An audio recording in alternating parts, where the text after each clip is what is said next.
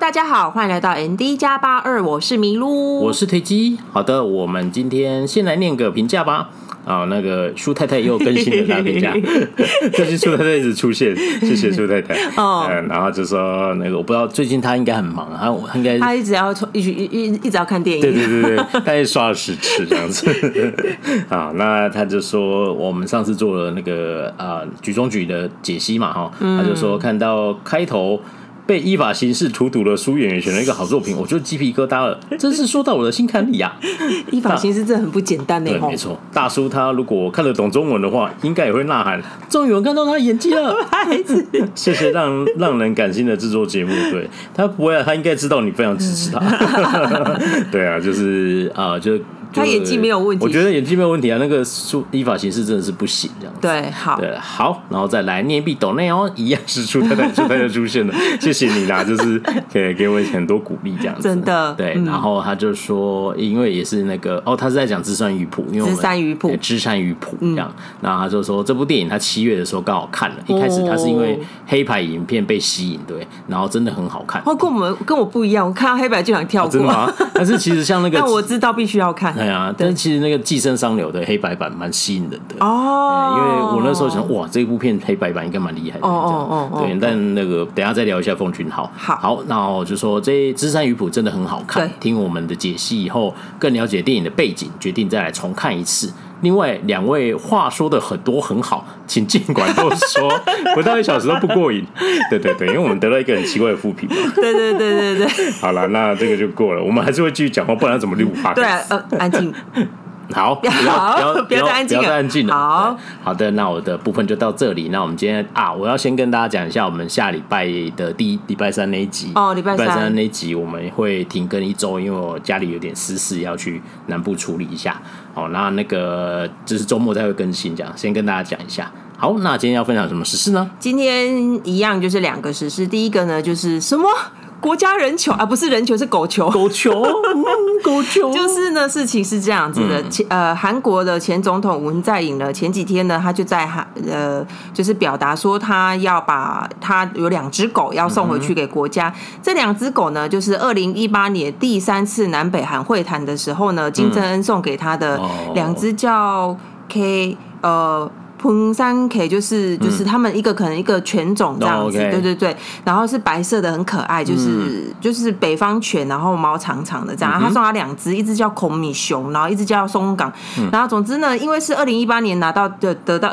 收到这两只狗，嗯，那他就是今年卸任嘛，嗯、卸任之前大家就会想说，哇，狗要怎么办？因为他们有一个有一个管理总统东西的一个处是叫做总统什么记录室，嗯、就是他呃跟你就总统会用到的东西，那你卸任之后你就不能带走，大概是这样子。对，那因为这是他们第一次有遇到说，哦，这是有生物的动物、植物，他们没有遇过。对，他们他们说他们没有遇过，但金大中不是也是类似这样？那总之呢，就是。他不知道该怎么办才好。嗯、那其实尹锡月跟文在寅都算是我我个人看起来，他们是算是真的是有喜欢动物的人。嗯、然后呃，尹锡月就说，不管怎么样，狗应该是认人，而不是认它的所有权。对，因为这个东西呢，所有权其实是国家的，因为是。外国的领导人送给本国的领导人，嗯、那理论上应该是国家的东西，所以你离职之后你是不可以把它带走。理论上，但是尹锡悦他当选之后，他就他们就有会谈嘛。尹锡悦就说：“我觉得这种狗应该还是要跟人吧，嗯、因为他毕竟就是应该是要跟着你。他因为他那你把他送走这样还得了？嗯、那文在寅也说：对啊，我也觉得他应该要跟着我。嗯、但是就是事实上，这个东西所有权就是国家的这样。嗯、所以呢，那时候他们就有协议，就是说好，那国家这边。呢，就是会修修改掉这个法，以后动植物的话，可能就是会怎么样处理这样子。那但是因为还还没有修，但是他们口头上说会这样处理，就是以后国家可以直接授权或干嘛的。那国家呢会付，就是比如说委托给你。我国家会负责出资照顾.就是出钱这样子，嗯、但是他还是在你你你是照顾者，嗯、国家会支援你这样子，因为毕竟那个所有权是国家的嘛。对对对。然后呢，文在寅回老家之后，他就带着他回去，带着那两只狗回去。啊，狗还有生小狗。嗯。然后前几天呢，就是反正文在寅就突然说他要把狗送回去。哦。然后呢，就是就是他的意思是说，你们从五月的时候，五月那个时候说说说说要改，说到现在，然后一直都没有送上去，迟迟送不上去，你们根本就是无心想要修改。嗯。然后就就。就把狗送回去了。他一说要送，隔天他就把狗，就是隔天他就送到那个，反正就是一个类似像动物医院的地方，就是交接这样子。对，然后就是真的送到那边有这个。然后现在现在目前就是国家在烧在处理他们，可是因为他们现在就又落入政治的攻防战，因为他其实他们现在就是一直在吵。那呃，在野党也就是在野党就是。共同民主党，嗯，就是意思是说啊，是你们自己没有处理好，也就是文在寅的政党，嗯，你当初你说要处理，你就要处理好，你们处理都不处理，就是要要修那个法。你现在那那两只狗的那个所有权身份不明嘛？对对。但是呃，执政党呢，国民力量就说不是啊，你两只狗都没有能力照顾吗？一个月才两两百多万韩币的饲养费，你都没有办法照顾吗？但除了钱的问题，那个。法规上定义的所有权也蛮重要。就是文在寅的意思，就是说，现在法如果你们一直都不修那个法，嗯，那这两只狗的所有权一直都不是我本人。对，你你你，对你说我们委托你委托我，可是终究如果哪一天你要政治操作，说，哎，我我猜测啦，因为我是我个人是觉得这样有对狗狗来说很不好，因为其实狗一定是认它一开始的主人，你把它送去。你送给尹锡悦，尹锡悦对他再好也没有用，因为他心里会想着文在寅，大概就是这样。哇，这是狗身边都是总统。好，但是总之呢，文文在寅他就是说，你们一直都没有修这个法，嗯。啊，他的就是他这样子是不明，是有点是身份不明，没有一个法院狗球，对，然后他他又是法律出，他就意思是说，对啊，如果今天国家就是。要把它要回去，或者是说，哎，你怎么可以拿国家的资产？嗯、那他不就是吃不完兜着走？哦、我猜测啦，所以就是算有点无情，可是就法律上的层面来说，他是站得住脚。可是就人情上来说，嗯、狗情上来说，我是觉得有点残忍，有点残忍，因为狗狗就是这样子。啊，现在狗狗好像就是还在那个动物，就是动物有有被好好照顾，只是就是不知道该怎么办。对啊。然后文在你就说，今天这件事情很简单，国家只要这个法通过。嗯，把它就是就是让我可以领养它，我就现在就我就可以领养它，成为它真正的主人。嗯、对，但我不行嘛，哦、所以他就觉得，反正这样就是对啊。好吧，他那我们只能良善一点解读，他就是做一个大动作的政治动作了。希望你可以把狗拿回来吗？我不知道，不知道，就是这个想到以前那个台湾那个什么。棒球啊，哦、棒球的那个选秀文化，大家一直觉得这是很荒唐的东西。对就是为什么，就是有一个很优秀的选手投入这个自由市场，哦、是必须让最战绩最差的先选的。所以在我们那那个年代，就是王建民非常有名嘛。对。然后王建民在他在洋基队那个时候，他就他我记得他突然做了一件事，嗯、就终止要选秀，他就递交选秀权的申请书。王建民。哎，然后大家傻眼，就说：“哎、欸，你不是大联盟投了好好人，怎么会？”这个，然后人家就说，所以你看这有多好笑。王建民今天抽入选秀，他就要被最烂的那些优先选走，只是他没有办法去商议他的说，全部应该理论上自由市场是要竞标嘛。就如果有资格的话，就是大家都说，哎，我可以给你十年什么。所以美国是这样吗？对，当然你是自由球员的话，我想起因为这样子，所以那时候土地公才会这样。哦，对啊，就是他不就不想要去兄弟啊？对啊，所以就是不公平啊。这是题外话，这是我是说，或许我们用良善一点解读，那个文中统他可能是想要这样子。我觉得他他他不是一个不爱动物的人，因为我看他们一些影片，他在办公的时候，他的猫是可以是会跳上他的办公桌，然后跟他撒娇。就是如果他真的是。我不是爱动爱爱动物的人，我觉得那只猫绝对不会这样对它，因为有猫的有养猫的人就知道，猫那么几百生物，猫会跳上去桌子跟你撒娇，一定是感情很好，有有好好照顾才会这样。所以，但是我不知道，我我是觉得把狗这样踢回去有点送回去有点不太 OK，是不 OK 啊？对啊，他现在在那边，他应该会很害怕，不管他应该会很害怕，不管他有没有被好好照顾，他都会觉得我是不是要被丢掉？对啊，很可怜呢。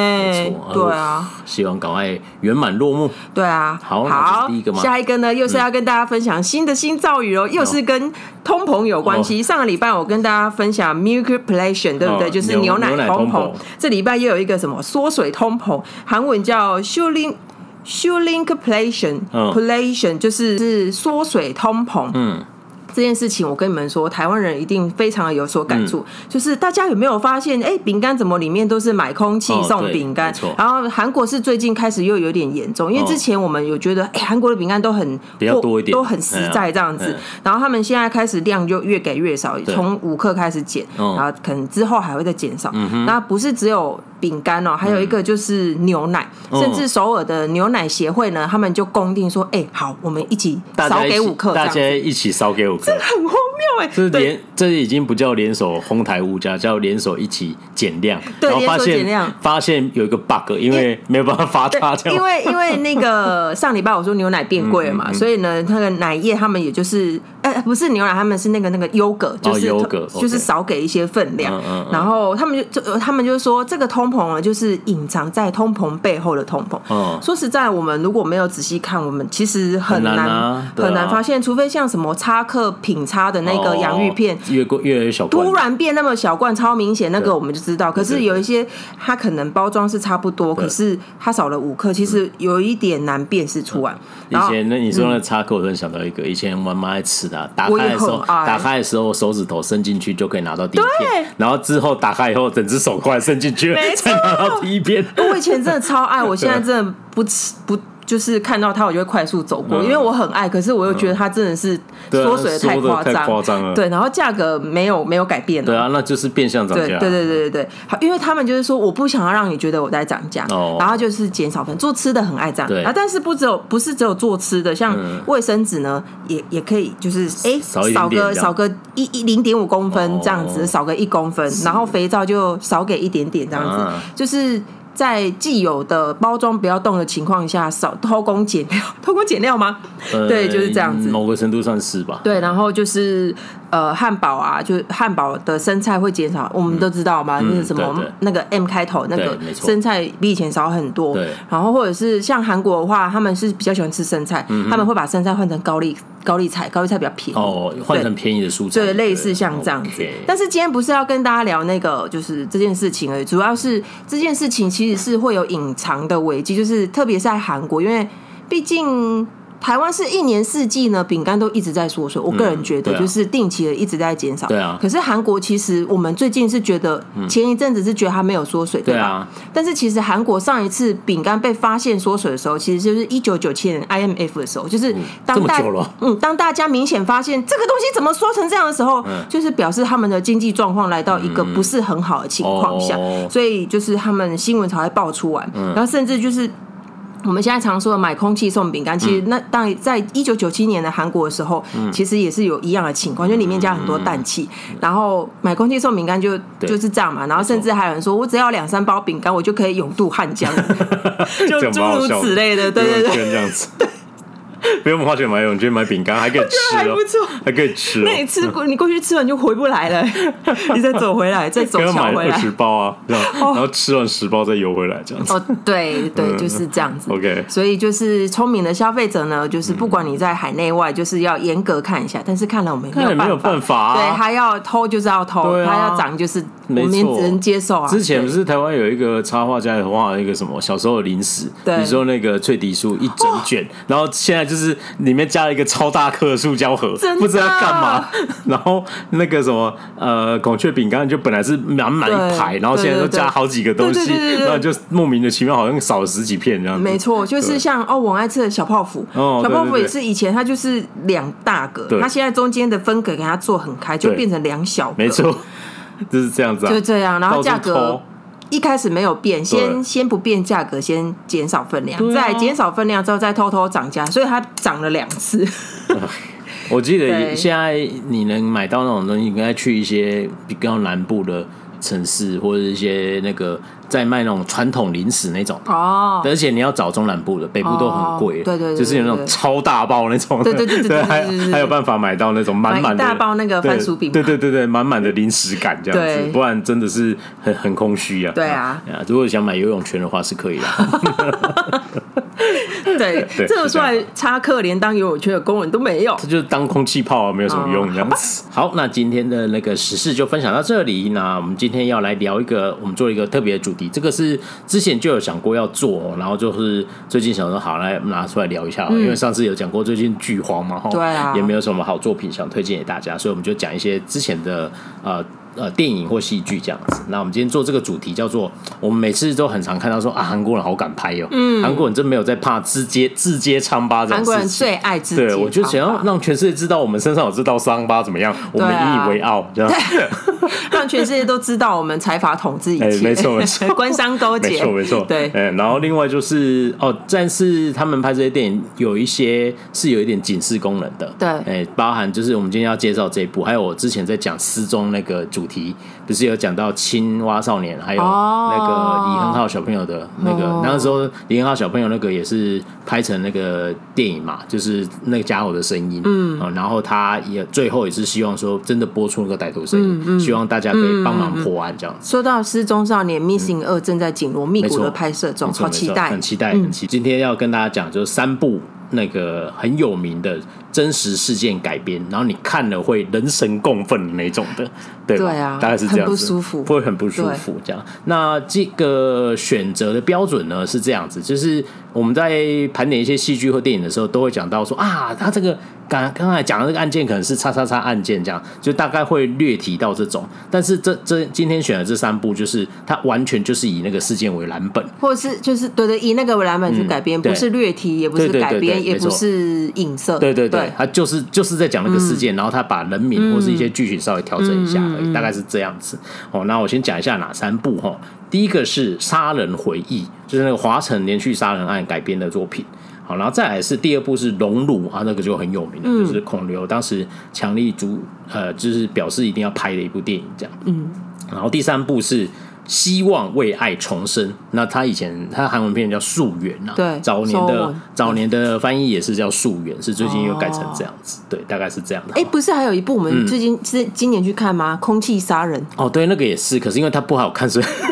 啊啊！不，拍摄拍摄拍摄，没有了，没关系，已经已经过了，是下档了。对，那个时候不好意思，太太批评人家嘛。就是你看，你邀我们去看的时候，我不会第一时间骂你，因为他也没有那么欠骂，只是我觉得没有很好，有点拢，后面有一点对，有一点拢，然后就是有一点刻意这样，有一点刻意。但是他是在讲那个也是真的，对，也是真的故事，是一个加湿机杀人案件这样子，大概是这样。好，那我们就一步一步来。第一个就是杀人回忆哦，那这是我们。这个非常厉害的奉俊昊导演的第二部长片，嗯、第二部就拍成这样的。哦、第那个是二零零三年，距今十九年，我帮你算出来的。哦好好，十 九年前的一部电影，这样。那是有我们 这个，我还以为你干嘛突然清喉咙。我很喜欢的宋康昊，那个还有那个金相庆，金相庆就是这种实那个这种改编专用户杀人，对对，也是他这样子。对，那当时是他们两个主演的这样啊，有一个配角现在也很有名，就朴海日日，不要，等下刚才在里搞叫他朴海秀，不是何振宇哦，何振宇没有，我记错是不是？不是，那个是那个黄雨衣大道，那个不一样，哦对对对对，嗯，对，好。那这是是他们呃两个人主演，那朴海日饰演的是疑似凶手的人，这样子，这样，他是一个配角啦。哈。那当时宋康昊其实还没有这样子，所以如果想要看他正常讲话的样子，可以去看这部。那时候比较年轻啊，那时候比较年轻，没有沙哑的时候。哦，那这一部电影其实就是刚才讲过，就是它是改编自华城连续杀人案。那你这一个案件真的太有名了，你如果有在看什么 X 调查，类似这种悬案。按这种这种频道是应该几乎都会讲，因为它真的很恐怖，就是连续杀了十几个人。对啊，然后当时是一个味觉悬案，台啊韩国有三大味觉悬案，嗯，然后现在这个解了，这样对，就华城。然后刚才两个我们刚才讲，一个就是青蛙少年哦失踪案，然后还有一个是李亨浩小朋友的绑架案，这样。那这三个在这两个在 Missing 那集我们都有聊过，嗯，没听过回回去听一下。我先讲一下那个电影本身好了。其实我觉得这部电影其实。嗯，我觉得就是那个时候，你就可以看出他指导的功力，因为他他本身这个案件你听就已经很不舒服，对。然后你看 X 调查你会很不舒服，嗯。然后但是看这部电影你会更不舒服，我觉得他很厉害，就是他把那个张力。那个画面的张力，而且那个时候不是没有什么电脑的，它、oh. 都是靠灯光、颜色，还有一些情境的布局。而且因为因为那个时候在拍的时候是二零零三年，事件发生已经距呃事件是在一九八六年的时候发生，oh. 所以已经过过十快要二十年，十七年了。嗯、那所以那个已经没有那些地方了，oh. 就是已经原来的地方它都已经不是，就已经盖成像城市的这样子。对对对对，所以他们要去找出类似的地方，然后看起来比较旧的样子，嗯、然后去拍摄。这些场景，所以就是呃，在光场景这一块堆叠出那个当时人家看到那个报纸那个感觉就已经很厉害，这样。对对对，因为有一个很有名，就是他在塞在那个下水沟那里嘛，一一具尸体在那边被发现，对，就是你去看你就知道那个那个很厉害，就是你不是一般的那种杀人案件的恐怖片的感觉，因为比如说像一些呃。好莱坞这些 YA 恐怖片，就连续杀人，他杀的人可能更多，但你有时候就不会觉得很恐怖，就是觉得好像有点搞笑这样子，你会感觉到这样子。但是这一部真的不知道为什么，就是有一点发毛的感觉，然后又很不舒服，就哦天哪！因为一方面也是他手法太残忍了。然后这部电影当时拍的时候呢，就是其实是还还没有破案的，对，在二零零三年哦，那所以这部电影的最后面的一个结局，我其实很喜欢，我觉得还蛮经典的，因为那时候最后结局是。他们呃一开始是就是宋康昊跟金香区这两个警探一直在追查，嗯，但是就一直一直就是一直有受害者，而且这个变态就是少女老奶奶都不放过这样子，对，就是就是反正他就是一路奸杀这样子，然后最后他们就发现一个他们觉得疑似是凶手，嗯，看起来很像这样，但是。但是不是那么把有把握这样，然后但是那个金相熙就以一个刑警的直觉就觉得应该就是他，对，然后他就觉得说，那那个时候韩国没有 DNA 鉴识技术，所以他们就把他的那个 DNA，然后那个凶手留下来 DNA，还有这个呃朴海日的 DNA 送去美国检验这样子，然后在等的途中，金昌庆就说不行，我一定要盯着他，二十四小时看着他，不能让他再呃发案犯案这样，然后就你知道不可能二十四小时，你有时候就会偷不然。睡着，嗯，然后结果就睡着那一瞬间，朴海日就不见了，然后就 发生什么事，然后他就找半天，然后隔天早上就又出现一具女学生的尸体，这样子。这个事件是改编的，啊，没有这段故事。然后他是，但是他就是非常的生气，就是觉得说一定就是他嘛，就是我走眼看走眼那一瞬间就死了一个人。所以你为什么要看走眼？你们才令人生气吧？可是可是，因为他韩国警察当时真的是不会让你对对对，没错。等一下我们再讲三件，这三件就知道为什么。对，那总之就是就是，他就就是很生气，然后他就拿着枪要去，他就想要直接把他毙了这样子。他就说我抓不到证据，我也不管了，就是我就是要把你杀掉这样。然后就他就是他准备。扣下扳机那一瞬间，然后宋浩浩之后就哎，这这个 没有了，他就跑回来说哎，没有，我们检验出来不是他、uh huh.，DNA 不是他，然后就只能把他放走。嗯，所以最后就是没有没有破案，也没有找到凶手，嗯、然后宋浩浩就去就不当警察，就去从商这样子。然后过了很多年以后，他就回到这个案发地这样子，因为一些出差啦哈。嗯，然后他就刚好就走在那个手水沟旁边，然后他就知道那个时候在这里有一具尸体嘛，他就蹲下去。就是 有点若有所思的看了一下，这样，然后起来的时候就看到一个小女孩站在那里，然后说：“哎，小女孩就说，哎，前几天有一个叔叔也在那边看。”然后说：“嗯，是什么叔叔？说他说他有说什么嘛？他就说：哦，他只是在那边回想他以前在这里做过的事情。然后那个仲浩就吓一跳，他就觉得应该是真凶嘛。”不然我突然讲这种东西，我觉得妹妹比较厉害。她怎么知道她在思考她做过的事？不是，她问她，你她说你有没有在做什么？她说那个叔叔自己说他在这边思考他以前做的事。对，然后那时候他就问她说：“那他长什么样子？”然后女孩就说：“是一个很普通的人，矮矮小小的这样。”然后就结束了。然后那在然后宋浩浩就是眼盯着盯着荧幕里，那一瞬间很像他打破第四道墙。哦、他想在跟所有人讲说：“你们要知道这件事情还没结束。哦”然后凶手可能还在，就是他是逍遥法，我因为没有抓到。对，那你们必须就是要有办法能够破案，这样，或者是找到情报这样。哦、因为在接下来就接接一下真实案件，那这个我就不花大篇幅讲，哦、因为大家有兴趣可以去找那些很厉害的人来讲。但总之就是这个事件当时发生的时候就是很恐怖，因为一开始杀好几个人，嗯，那时候的韩国警察是真的不会让人失望，对啊，因为杀了五个人还六个人的时候，我就是想说奇怪，如果是我，我应该一瞬间把他们联想在一起，因为手法都很像啊，他就是杀跟就是一些女生，她就会被绑架走，对，然后就被杀死，然后通常就会用他的。内衣或衣物把它绑起来，然后就是千篇一律就是奸杀，对，然后用勒死，对，其实都是这个方式。那你总会不会想到说应该是同一个人做？韩国警察就算想到，上面有人会跟你说不可以哦，这样子吗？因为我看我看很多他们说我们不可以让人民知道现在有连续杀人哦，就像是现在不可以说某些地方有扫射这样，是不是？哦，不是 全台，呃呃，好，对，总之就是就哦，你这样讲好，就是要压消息就对这样子，对，就是不想让大家觉得。我看韩剧是这样子说啦，OK OK OK。但总之那时候有一些报告是说，他们在第五件还第六件尸体出现的时候，都还没意会到这是个连续杀人案。就是通常韩剧就会演说有一两个比较机灵的发现怪怪的，然后上面就压下来，什么东西？我们华城怎么可以有连续杀人案？这样房价会跌？对，然后 没有，我我是自己脑补，我自己脑补。对，这样讲好像有类似剧情哦，对对 对，搞不好这样子。对，但总之就是当时是是实际状况是这样子。对，然后一直到第七个事件还第六、第八个事件出现，他们才发现，哎，这是是连续杀人案，好像是他是这样。对，然后他们就一开始去查案，说把他们串在一起。然后因为他手法真的很变态嘛，就是呃绑起来奸杀，然后甚至呃有有两个很恐怖啦，一个就是他在他的下体塞东西，然后就是塞一些什么。吃过的水蜜水蜜桃还是什么之类，这个这个电影都演出来，所以会很不舒服。哦，对，然后那个呃，他还就是逼迫某个女学生吃完他的便当，然后再把他杀死，这样子，就是就是就有病，这样真的是有病这样子。然后，但是他是有一个目击证人的。然后那个目击证人是是一个公车司机，他就开开开，因为那个时候华城那一带是蛮真咖的时候，对。然后开在一个呃道路上，然后就有一个人就在草丛突然说：“哎，我要搭公车。”然后就那司机就吓一跳说：“奇怪，这里怎么会有人上车？”嗯，然后就上来，然后他就发现他整只脚都是泥巴，嗯哼，鞋子都是泥巴，然后他上车就一直在那边。亲他脚上的泥巴，嗯、然后司机就觉得，嗯，这怎么怎么那么怪？这样，这到底在田里面干嘛？嗯、然后他也跟他司机要了打火机点烟，这样子，然后就走了。所以一司机对他的长相很印象很深刻，哦、所以就画了一个长那个图，哦、对，就画一个图，但是还是找不到。然后他们就一直说，为什么最后事隔那么久，二零一九年找到了这个真凶，嗯嗯嗯、然后拿出他的照片，还真跟那个画像很像。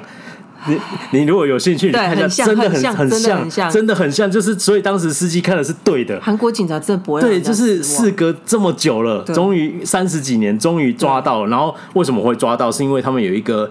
呃，因为那时候有证据还是有保留下来，对。然后韩国早年是没有 DNA 技技术，然后一方面是刚引进的时候很贵，嗯，他们人家说啊，你知道早其实也没那么久才引进嘛，就是应该早个十年应该就可以抓到了，为什么隔这么久？他就说当早年第一个很贵，嗯，然后技术也不成熟，另外是那个 DNA 不能一直提取，不然证据的 DNA 就不见了。哦，对，他说我没办法复制嘛，所以就是假设是他只你只有十次机会，你怎么乱用嘛，对不对？对对对，有点道理。这样子，然后他是说，是因为这些普及，然后他们现在就是一个有点像是未解悬案的组织，哎，真的有这种组织，uh huh. 对啊，他们就是把一些犯人的 DNA，然后或者什么跟他的资料库比对，就发现了有一个正在坐牢的人，哎，对对对，跟华城的杀人案留下的证据有三件是匹配的，但我觉得说警察就是眼睛都有问题，嗯，对，我就不知道发生什么事这样子，然后最最好笑就是抓回来以后有一个天大的。呃，竞标的事情是他们其实很早在第一波好像有抓到，就有就有抓到他，因为他以前是好像他第一件是杀他小姨子嘛，还是谁？我有点忘记，他一个亲戚，对，也是类似奸杀，所以他才被判刑。对，然后之但是之后他就是陆续杀这些人都没有人发现是他，然后最后为什么他就挺了？不是他死掉，他被关就关了，嗯，就是因为这样子，对，然后结果。结果为什么一直把他排除在外呢？早年他们在提取所有的证据的时候，一直说凶手是 B 型血的人啊，对，然后但是最后这个人是 O 型血，就是这个是否问题让他一直在名单之外，这样子，对，真的是真的很荒唐。所以他真的是，嗯、所以血型是判断错误吗？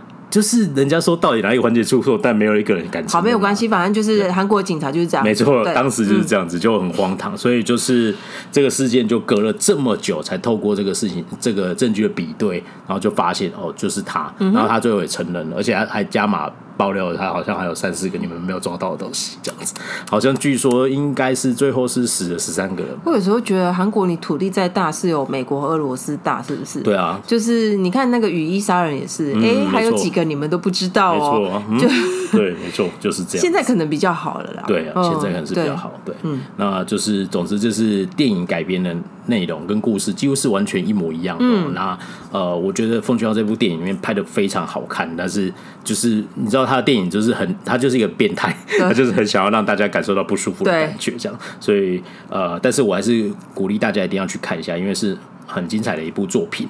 那它在当年呢，就是实际上的上映的那个票房是很好的，总计累计是五百一十万人观影人数，哦，是相当厉害，是韩国二零零三年最多票房最高的一部电影。这样，哦，然后我也非常喜欢的一位名导，也是一个变态，他叫昆汀·塔罗提诺。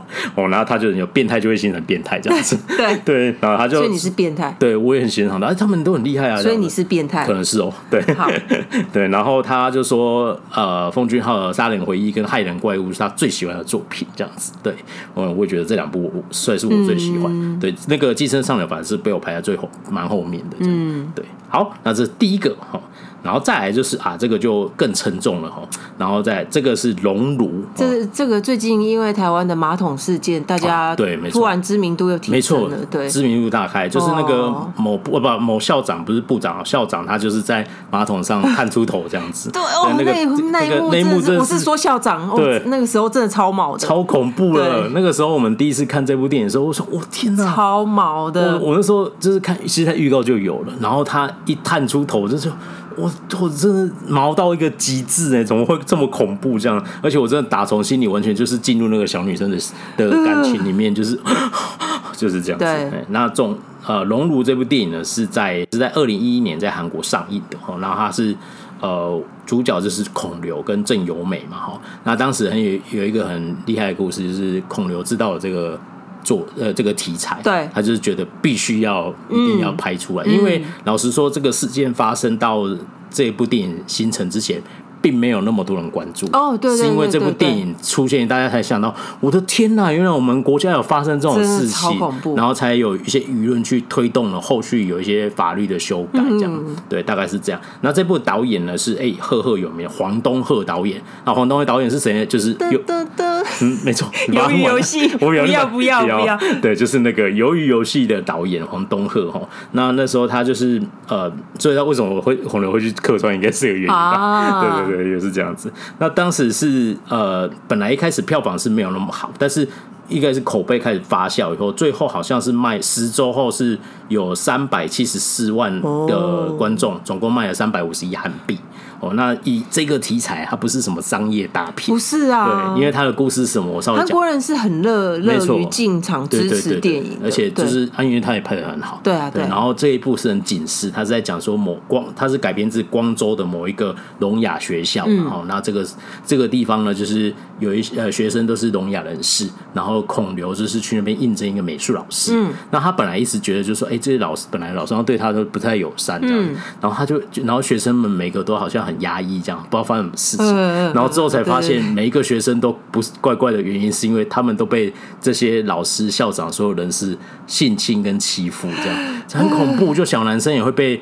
就是被被击奸这样子，然后女生就是不用说就很可怜这样，然后就已经聋哑是很弱势，然后又被因为他对他们已经他们是很弱势没错，但在他们眼里他们没有办法讲出来是一大优势。天哪，超变态，超恐怖！他说反正他不会说这样，他也认不出我是谁，他们呆呆的这样，反正好像就是感觉他们就是哇，就是一这边就是有新鲜新鲜的肉体，所以是可以享用，都是小朋友，没错，都是小朋友啊，就是一群变态的大人啊，对，超级恶心。对，然后就是做这些事情，然后呃，最后孔刘就发现，我的天呐，原来我我周遭的是这种同事，所以他就无法忍受嘛，就挺挺身来抗议这样子，嗯、然后希望透过法律方式制裁这些人，嗯、可是就是很可怜。就是他们都官商勾结这样子，对啊，然后用各种关系跟警察也套好了，跟检察官、法官也讲好了，然后去找那个你很爱看韩剧，有很多这种嘛，就是他以前是检察官，然后退役变成法律师，对对对，他们就会找这种人，然后他说我透过我的关系去跟我后辈施压一下，对，然后或是说再送他一个什么官位哦，你们之后那个律师事务所，你退休后就在这里工作，哇，啊、很多人就 OK OK 啊，就就是判轻判这样，嗯、所以他们都都被轻判，几乎没有被罚重罪这样子。那在电影里面后面就有一段蛮可怜的故事啊，就是这个就大家自己去看了，就是有一个少年就是受不了这个最后的情况，他就选择一个比较激烈的方式去抗议这样子。对，那这个故事是也是真实故事，那这部电影。呃，如同杀人回忆一样，看了也是非常的不舒服，很不舒服，非常的不舒服。我我其实很喜欢这几部电影，但是我每次看我没有办法重看，对，我我我直接没有办法重看，对，所以有一些剧情细节我会忘记，对，没错，对。但是我我是很喜欢说我会重看，但我每次看我都很不舒服，真的很不舒服，这样子就是就比起那个校长偷看更不舒服的画面多的是，嗯，没错，对，校长那个真是小菜一碟，所以他才会在预告啊，这是我们挑选过唯一最不，你刚才是说预告不是广告啊，预告预告，我刚刚说。预告，我刚说广告的预告，就是在 预告，预告，预告，OK OK，预告。我忘记我刚刚讲什么完了，没关系，没关系，预告啦，是我故意挑。好，对，就是对，这是我们挑选过最不恐怖的出现在预告里，没错没错，对，所以才会被写成桥段嘛，哈，对，对。好，那就是我稍微讲一下它的真实事件哦。那它就是刚才讲过，它是改编自光州仁和聋哑学校哦。那当时是在二零零六年的时候发生这个事情啊，我觉得蛮可怜的，就是在。那一系列的你电影演的那些，其实某个程度说，呃，伤害他们那些事情都是真的。嗯，然后最恐怖就是后面这些，因为社一方面是法律上也没有那么支持他们，哦，然后社会舆论也没那么关注，所以这些人都被轻判，被压下来了。对，只是很轻判，有一些真的就是好像没关多久就出来，或是甚至就是缓刑就结束这样，然后他们就继续在开这个小学继续性侵。天哪，很恐怖嘛，这样。然后这部电影上映以后，就是。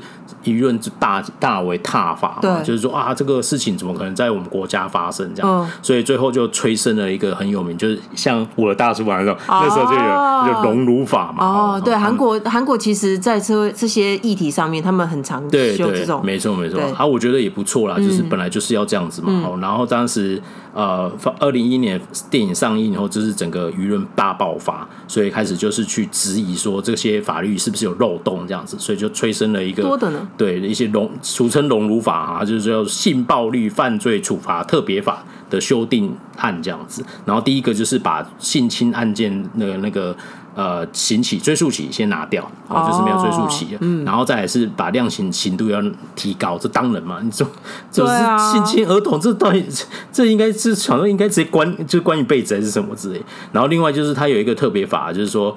如果你是任职于社会福利机构或教育特殊单位，你是这种在这地方工作的，你还做这种事情，就是要特别大呃加重量刑。我觉得是，我觉得非常有必要。对啊，因为其实老实说，这个事情，这个电影爆发以后，发现台湾也有类似案件。嗯，就那个时候有时候台版隆乳，甚至可能比他们更可怕这样子。哦、对，就是所以就是这个事情是应该全世界真的都有的，应应该是啦，没错没错。对啊，你刚刚提到那个什么追溯期的事情，嗯、我想到我之前前一。阵子不是跟大家分享，我前一阵子有跟大家分享，韩国最近有一两个那个性侵犯要出狱，嗯、然后其中一个呢是我们有跟大家分享过，他性侵了十一位未成年者，叫金根石。嗯、那他也是出，他本来要出去了，对，那当然民众反对。后续的消息是，本来那个就是那个地方政府呢有要帮他找，先找一个就是政府的地方，先让他把他安置在里面。嗯、结果呢，因为他要出来，大家会担心，就是脸有公布，嗯。公布之后呢，就是有其他当时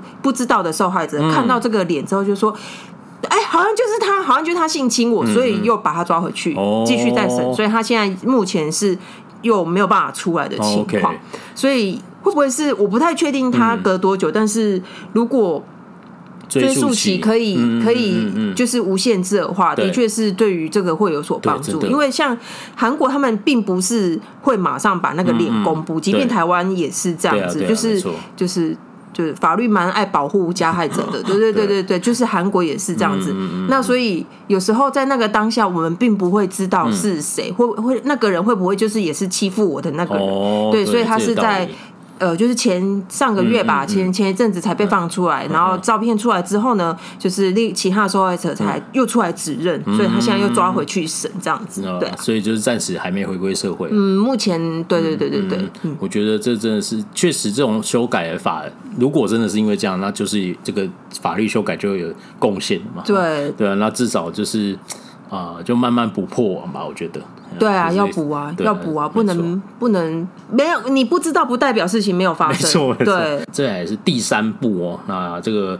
呃，片名叫《希望为爱重生》。哦，对，那它的原文片名就是早年的翻译叫《素媛》，然后就是因为这个女主角小女生，她就改名叫素媛这样子。哦，那这是一部二零一三年上映的韩国电影。哦，那导演呢，就是我们前上次介绍的知山雨卜哇，这个风格跳那么大，知山雨卜的李瑞义导演指导，然后薛耿球又出现了，薛耿球，然后在女主角非常厉害哦，就是严志苑。哎，这这个他有点。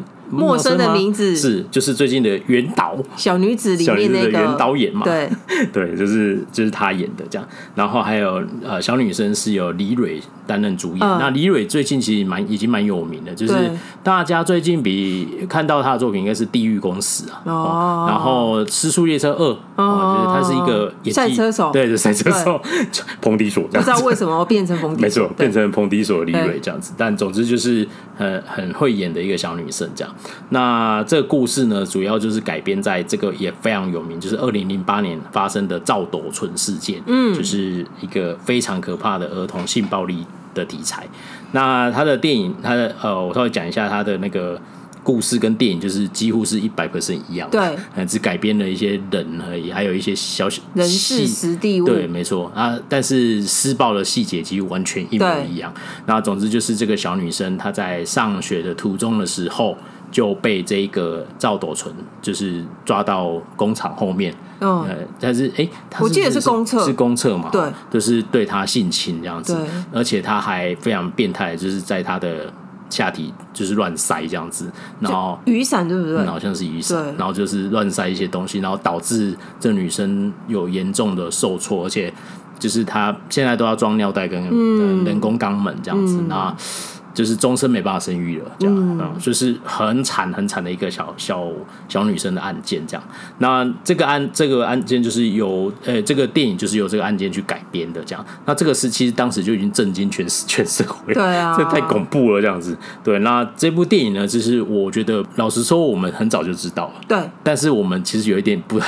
没有什么勇气，没有勇气，没有什么勇气打开来看，因为就是哦，听到，就是因为其实我们也聊过赵斗淳，对，因为这个案件一定知道这部电影，就是没有勇气。对，那时候就是就是应该要看，可是就是哦天啊，对对，但是我们还是看了这样子，但我觉得是拍的很好的一部电影，很蛮好看的一部电影。那他的不舒服感也是嗯很强烈的，因为没办法，他呃，可是我觉得他。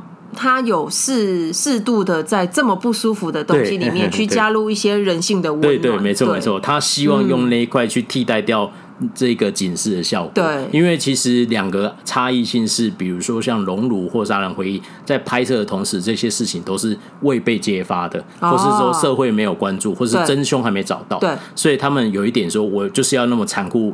黑暗的告诉你，对对对对，因为你必须付一起帮忙找到这个人，这样。但素媛就不是，因为就是抓到，就是就是他，就是受很早很早就抓到了。那所以他，我觉得他就是由图他的片名就是为爱重生嘛，就是希望。已经那么伤痛了，那我们知道他很伤痛，嗯，然后比较聚焦在如何让他重新站起来的那个过程，这样，所以让我们感觉到后半部是比较温暖的，他的他的风格是这样子的，所以比起三部来说，是这一部是比较舒服一点点，对对对。但是前半部在讲那个案件，真的看了，哦天呐，我就知道他等一下要发生什么事，但我我还是非常的不舒服，就是太残忍了这样子。哦，那这部这部电影，我觉得就是你可以看到那个李导在那时候指导。就是有那种呃比较柔软的风格，不要比起前面两位，别不会那么强硬这样子，所以你会感觉到那个氛围是很好的。然后这部电影就是我蛮好，我觉得很厉害，是它制作的背后是说，一般的电影在拍摄，它一定会是跳着拍。就是比如说，哦，这个场景我们可能要电影或戏剧都会对对对对，就是他会依据场景去设计拍摄计划，对。哦，因为要一方面节省拍摄日程，哦不，也有可能就是。结尾会先拍，嗯、哦，就会类似这样的。而在拍摄的时候，有时候演员的情绪会，你必须要自己去揣摩。对，比如说你先拍结局，然后这个时候已经应该是开心的。对。哦，那但是你可能在前一天是在演很可怜的。我我跟你们说，你们如果不知道怎么分辨，你们去看《爱的迫降》，哦，超明显，就是大家都知道，就是超一开始没有爱的迫降是。嗯呃，结尾先拍，嗯嗯、你看结尾就知道哦，这两个人不知道在夹什么夹。嗯、但是你看前面、中间、前后的时候就知道，嗯、哦，这两个人恋爱了，爱爱心是真的。嗯、但是你你看到结尾就知道。玄彬不要笑那么假好吗？因为后来才知道哦，后面的是先拍的，先去瑞瑞士取景，这样就是是真的有差。嗯，没错，对，大概就是这样。对对对对对。那《素媛》这部电影的拍摄是非常特别，它完全一百是按照那个剧本的走向去拍。哇，对，因因为导演说这样会比较费时，但希望所有的演员能够更投入那个情绪中，那个情绪才会真实。只是一开始大家就是啊，就是一般的小家庭嘛，我在工。工作啊，妈妈回来看棒球啊，这边跟儿子女儿打屁这样子，就是类似这种生活。然后结果突然女儿发生这么严重的事情，嗯、然后整个家人、邻居，然后同学会发生什么事，然后一路这样走下来，然后面对审判，怎么帮助女儿走出来，这样子，就是这个过程是一步一步一步，你就就是他拍的过程，就是跟你看电影是一模一样的，嗯、对，所以就是蛮难得这样拍。那。呃，我觉得结果是很好的，这样。然后这是二零一三年的电影，电戏剧的结果，对戏剧的结果，好的戏，对戏剧的结果是很好，不是这个案件这样子，对，然后就是这样子哈。那最后我们还是跟大家稍微讲一下赵斗淳案啊。之前在讲 Law School 的时候，其实有提到，但因为 Law School 也是去年做过专题，那有些新听众可能就没听过。那案件的内容本身，我们就不。不再赘述，因为大家大概就知道，刚才有描述，主要就是最大争议就是他怎么可以只判十二年，对吗？对，他就是呃强奸罪，就是性暴力罪，最多只能判。十五年，然后他又主顶崩，对，然后他又主张说他喝了酒，他什么都记不得，垃圾，没错，你就明明什么都记得，反正就是韩国的法律就是这样，我吃了药，我喝了酒，我记不得，然后他就可以被减刑，这样，他就会主张说当时我是精神精神耗弱，对。对对对，而且那时候我记得社会新闻有报道这个嘛，他不是说赵斗淳有真的对的呃被害人的家属说。如果我真的做了这个事，我真的是应该要跟你道歉。嗯、但我真的就不记得，你就是很想直接杀了他了。对，然后而且我真的就最后面的证据都是在那里，没错。对，然后这一这一 part 有在电影演出来，对，你看了真的会真的很生气，就是证据都是这样子。什么叫我不知道，我弄丢？啊、所以所所有说做错事情的人说一句我不知道，我忘了，啊、然后在自己身上零酒就就可以没减刑嘛。真的是对，在韩国就是这样，没错。那反正就是我之前已经有跟大家分享过，其实后来大家都在骂法官，对。然后就是快速的跟大家复习，就是后来很后来之后，法官就是因为赵斗淳要出来，对，就是他们有再去做访问，法官有说其实他很无奈，因为其实法官是做判决的人，法官并不能自己擅自决定说我要判你什么。像我们之前看那个，嗯。针锋相辩，就也是这样子。法官他觉得，哎，好像可以轻轻判，但是他必须要请检察官去改这样子。对对对对。但是他们有强奸罪跟强奸致伤罪。对。那想想知道，就是后面那个比较严重。对。强奸罪就就是三年以上有期徒刑，然后紧绷十五年。对。那强奸致伤罪就是无期五年以上有期徒刑，然后就是哎五年以上，然后或是无期徒刑这样子。但是呢，检察官呢就用轻的那个强奸罪。去去去起诉他，对，所以你说法官最判最重，他就只是只能这样子。对，要你用什么罪起诉他，我他只能用那个罪去判他，我我也无能为力。对，对，然后没办法改改变。对对对对，所以就是这样。法官说我我我我我我只能这样子。我十五年就是我就给他判到十五年，然后精神耗弱，精神耗弱这件事情，嗯，他说。我也觉得荒谬，可是检察官，你有出来抗议吗？你有上诉吗？你我或许有上诉，但是在那那个当下，他没有任何意义。对，电影演也是这样子，对，没错，对，就是就这样哎、欸，就是因为检察官对这件事情的主张，他也是哦，OK 啊。检察官对于他在一直在说自己喝酒，就是一直安安安安静静的这样子，对，没错，哎，然后然后最后。不得已就被减了这三年，所以最后十二年。最后你看到就是这样子，对，就是所以在这一部呃这一个故事里面，在 Law School 那部戏剧也有影射，嗯，然后。啊、呃，李贞颖饰演的就是这个法官的角色，对，所以某程度帮他平反这件事情。哦，因为我就是当时所有都会说恐龙法官，没错没错，因为大因为社会大众其实不太理解的话，一定一定会去骂对做出判决的那个人。但他就是其实某个程度上是因为法律的量刑就是这样子，然后法律的硬性规定就是这样子，然后检察官你又没有用别的方式起诉，不是每一次都有一个诉正义员会在那边说你不改，是我这边给你耗耗一整天这样子，对，就是没办法啊，最后就就是在于那个情况下，他就被判了轻判了十二年，然后现在是回归社会状态哦，他是在他是在社会生活的，对，虽然他有电子脚镣，有大家也知道他长什么样子。但是想起来都还是很恐怖啊，很恐怖啊！我觉得检察官才荒谬吧？对啊，超荒谬。对啊，他后来被惩处了，他后来被惩处，但是没有用啊，没有用啊，没有用啊，对啊，这真的很可怕。这样，然后。受害者目前应该大是大概是大学的年纪，然后，那就是我觉得这是很可怜。他，我觉得他在电影里面这一 part 处理得很好，因为他其实让大家知道他就是真的一辈子必须带着这个东西生活，然后爸爸帮他想了一个很好的方法，对，让这个事情很很融洽在同才之间获得解决，这样子。